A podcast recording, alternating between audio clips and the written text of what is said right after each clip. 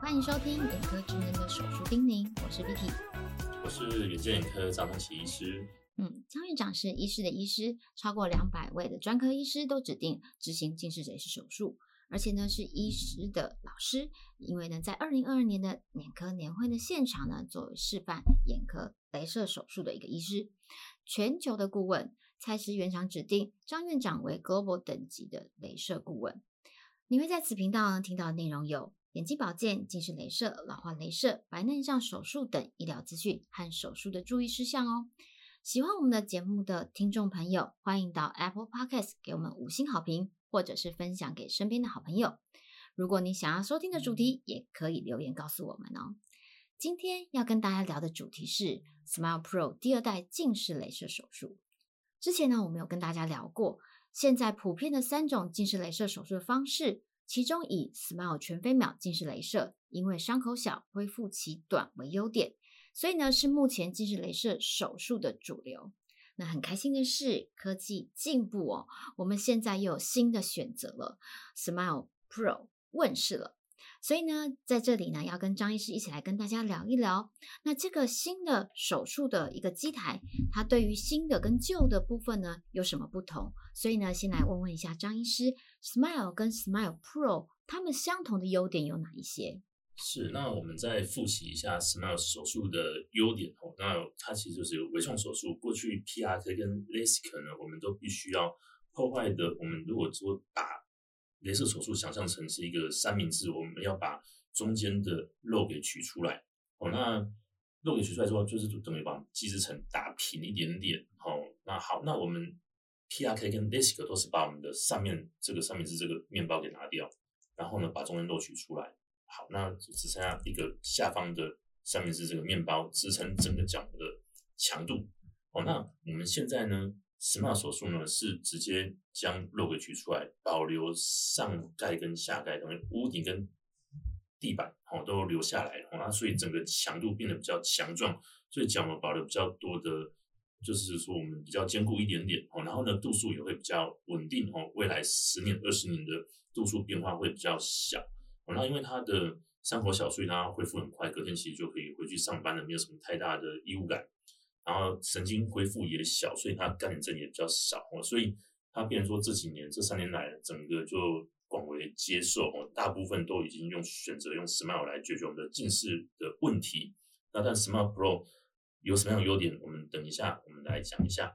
所以呢，就表示说，Smile 跟 Smile Pro 呢，这两个不论是伤口小、皮质层只是打薄，而不是变不见，然后甚至呢，可以减少引发呢干眼症的一些问题或者一些感染的问题，那这些优都是相同存在的哈。那既然这样子有新的机型的出现，那就表示在 Smile 的这个原来的这个机型里面是有一些限制，对吗？对对，这个还是要我们还是要讲一下，因为毕竟 Smile 这是比较新的手术，那机器的发展就是这样，它会把越来越多功能加上去。哦，就像车子一开始就是一台车，那现在就加上自动导航了，车子甚至自己会开车了。好，那机器也是一样的，Smile 这个手术这个原理就定在这边了。可是呢，它很原始，它需要医师自己手动去定位我们要打在什么地方，包含视轴的中心点，还有闪光的轴度。哦，然后透镜取出了。技巧也要是自己要上嘛，因为现在目前能打下去之后，透镜是比较粘着的啊，所以我们一直取出了技巧，也要做一点练习，然后所以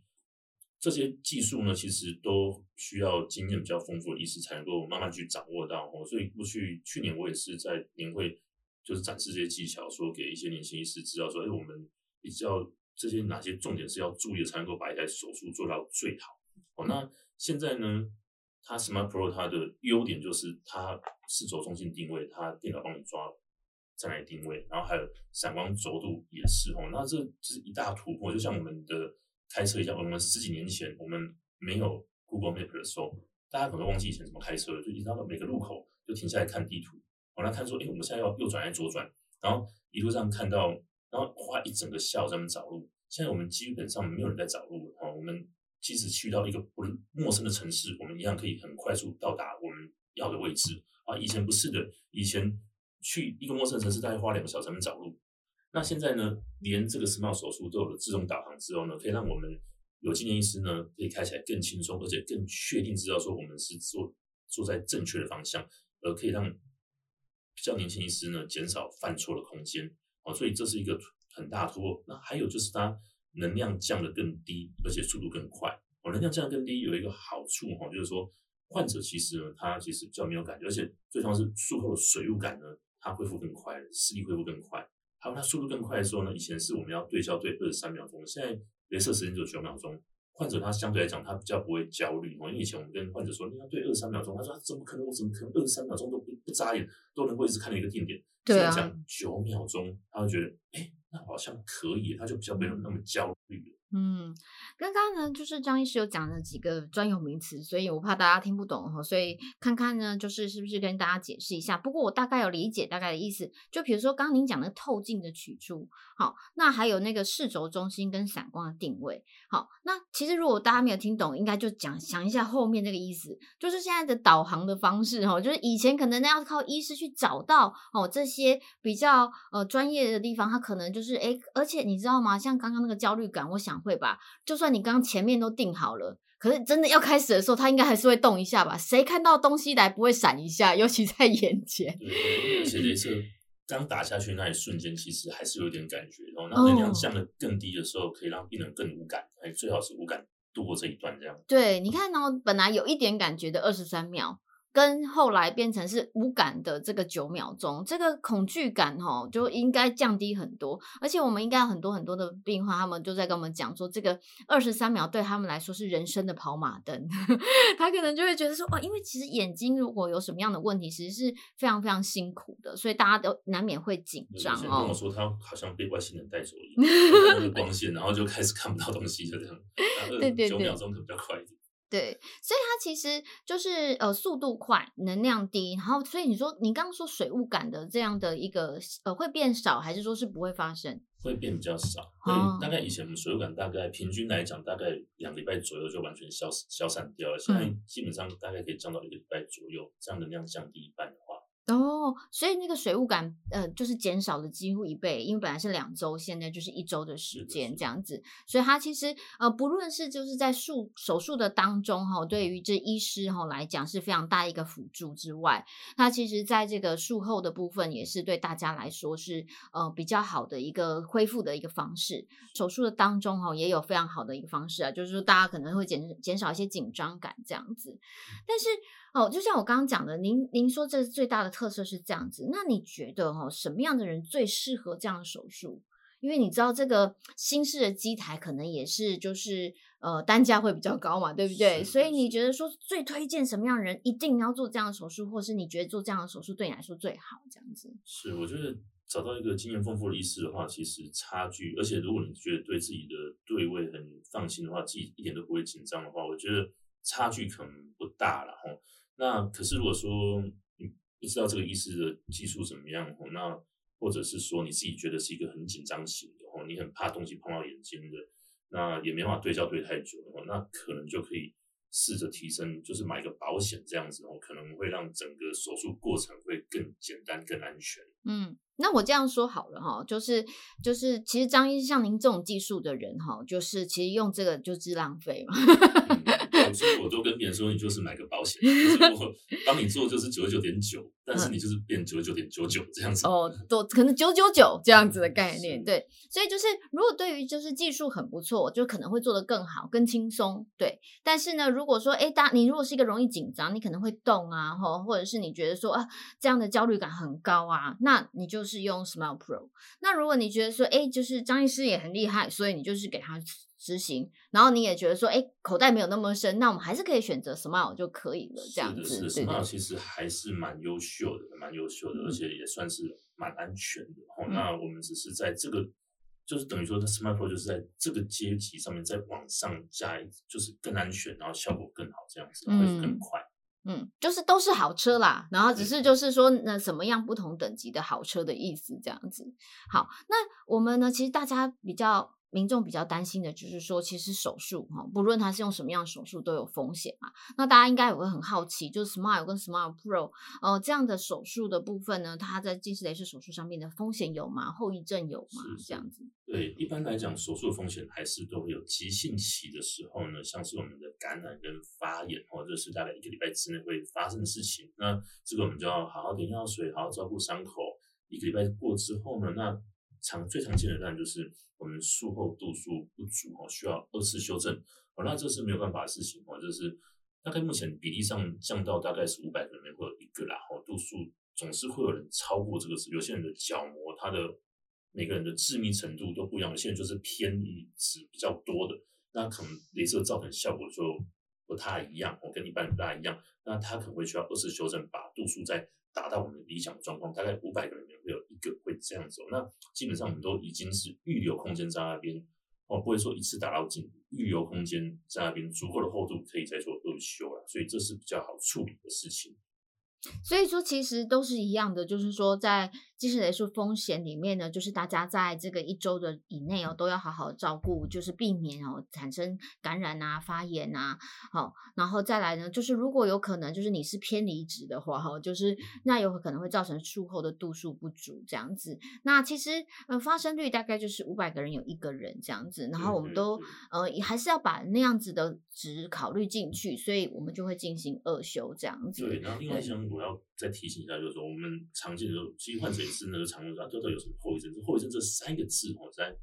我们怎么会解释呢？就是说，好，第一个就是说，我们现在的享乐就好，我们现在做近视也是好像在享乐一样，就是不用戴眼镜了，好，可是在我们身上造成一个损伤啊，好，那会不会造成我们眼睛比较容易退化？哦，嗯，其实不会的，因为我们只有动到角膜，那角膜本身消平之后，它会比较容易退化，不会哦，就是说你在一个安全范围里面去执行这样手术的时候，它比较不会容易变形，不会的。度数会不会比较容易变化？也不会，因为我们从过去到现在，其实我们每五年、每五年变一次眼镜的时候呢，度数本身就在变化的。哦，所以人体本身度数就是会变化的。那做近视也是会不会让你度数比较容易变化？也不会哦，因为你的结构相对来讲是稳定的，不会跟原来原来差距太大。好，那其他的结构呢？你的黄斑部、你的视神经呢，会不会比较容易退化？也不会，因为它本来就是你的眼睛，我们并没有动到那些地方。哦，所以。本来的视网膜、黄斑部、视神经都还是原来的，但是原来的近视本来就比较容易退化，这个我们要注意一下，就是每年每年要定期健康检查。好，那未来当我们进入到白内障时代的时候，要开白内障的时候，会不会造成我们水晶体的选择受限？哦，不能带不能装多焦水晶体之类的，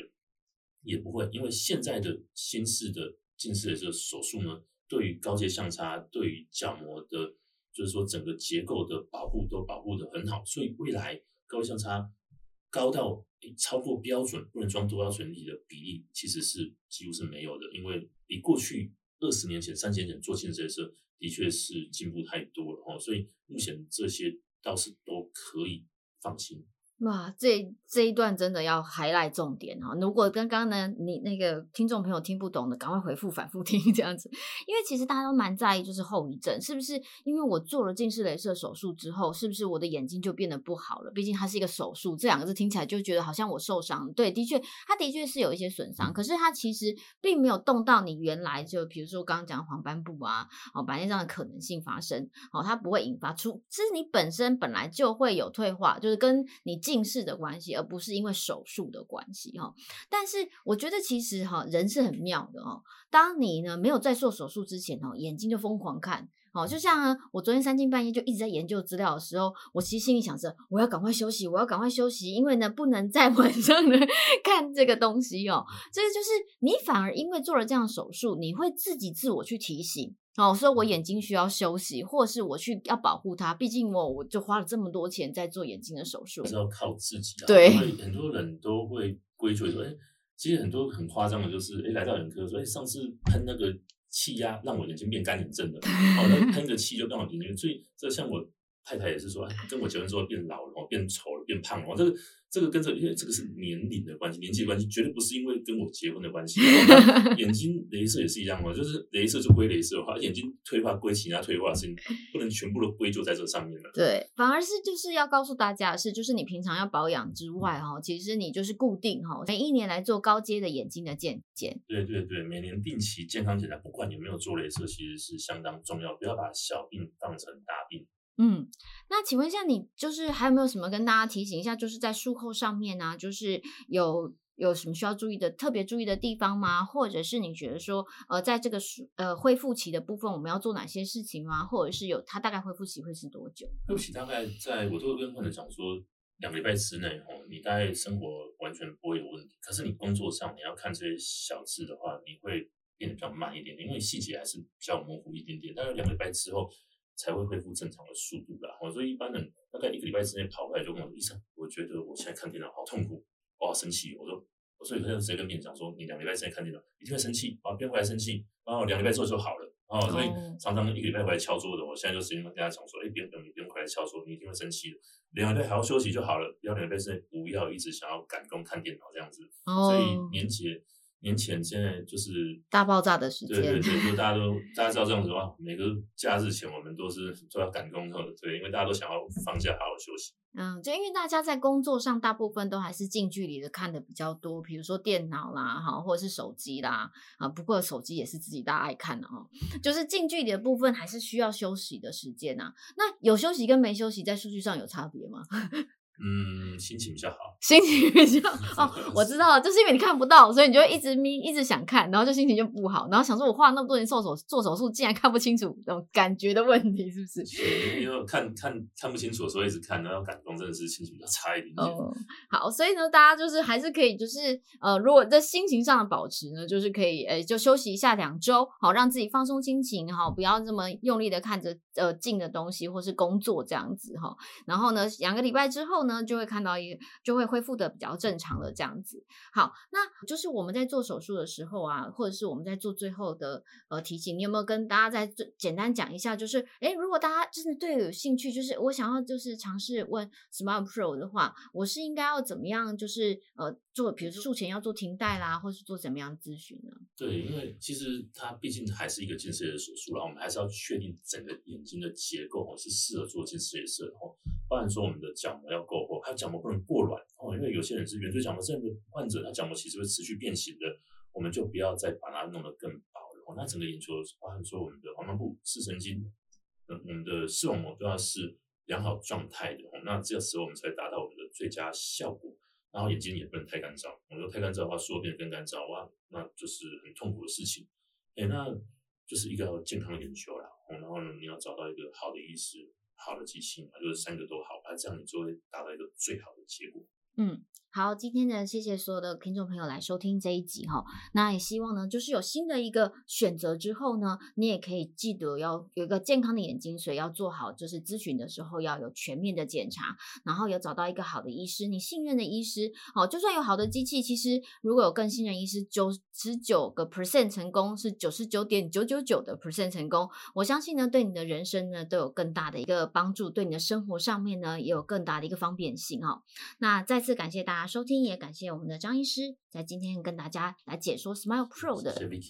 好，谢谢大家，今天今天的节目就到这里喽。那如果考虑接受最新的 Smile Pro 手术呢，也欢迎到远见眼科来做预约咨询。我们下期见喽，拜拜。